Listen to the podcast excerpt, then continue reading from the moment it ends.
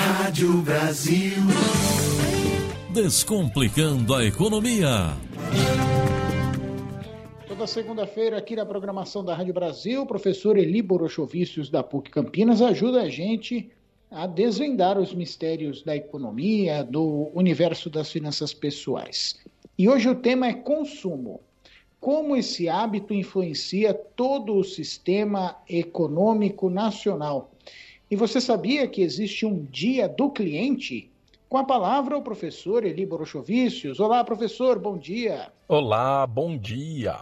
Uma economia pujante é quando as empresas produzem, comercializam, prestam serviços, que haja consumo, fazendo o dinheiro circular.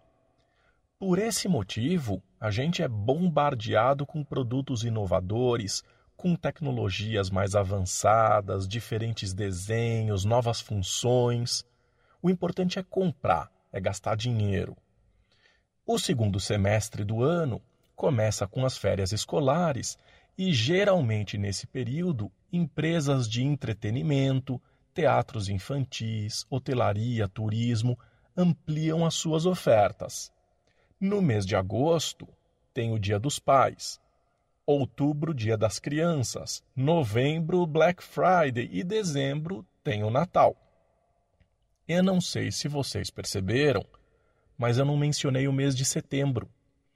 Pois é, setembro não tem uma data comemorativa muito conhecida que possa impulsionar as vendas. Mas teremos o varejo agitando o mercado com ofertas especiais, sim. Em 15 de setembro é comemorado o Dia do Cliente. A questão é que se trata de uma data pouco conhecida. Em pesquisa realizada pela Social Miner no ano passado, 55% dos entrevistados disseram desconhecer a data. E aí acaba gerando um desafio grande para as empresas que apostam nas promoções para aumentar, para ampliar o seu faturamento. Em 2019, o governo lançou a Semana do Brasil, convidando as empresas a colocarem promoções na semana do dia 7 de setembro, data em que a gente comemora a independência do Brasil. Se deu certo? Oh, se deu! Ano passado, as empresas de e-commerce faturaram 2 bilhões e 200 milhões de reais, um crescimento de 30% nas vendas quando comparado ao mesmo período de 2018. Para esse ano, em 2020, a Opinion Box concluiu em pesquisa que a maior parte do público deve pesquisar e comprar online. Mas isso não significa que ele queira receber o produto em casa. Sabe como é?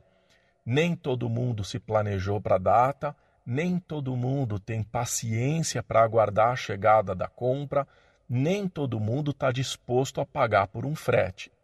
Em 2019, expressivos 57% dos clientes desistiram da compra online por terem considerado o frete alto.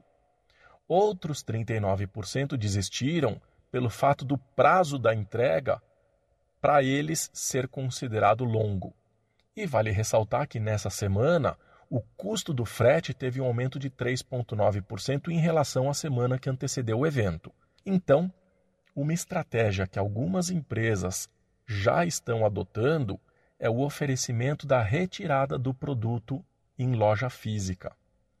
2020 tem sido um ano atípico e a retomada econômica deve ser lenta e gradual.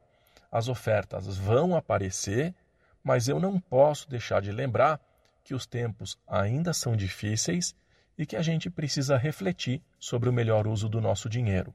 Se comprar, eu entendo que a gente precise uh, compreender se realmente é o momento adequado e que, eventualmente, essa compra não interfira de forma negativa no seu orçamento, no seu estilo de vida.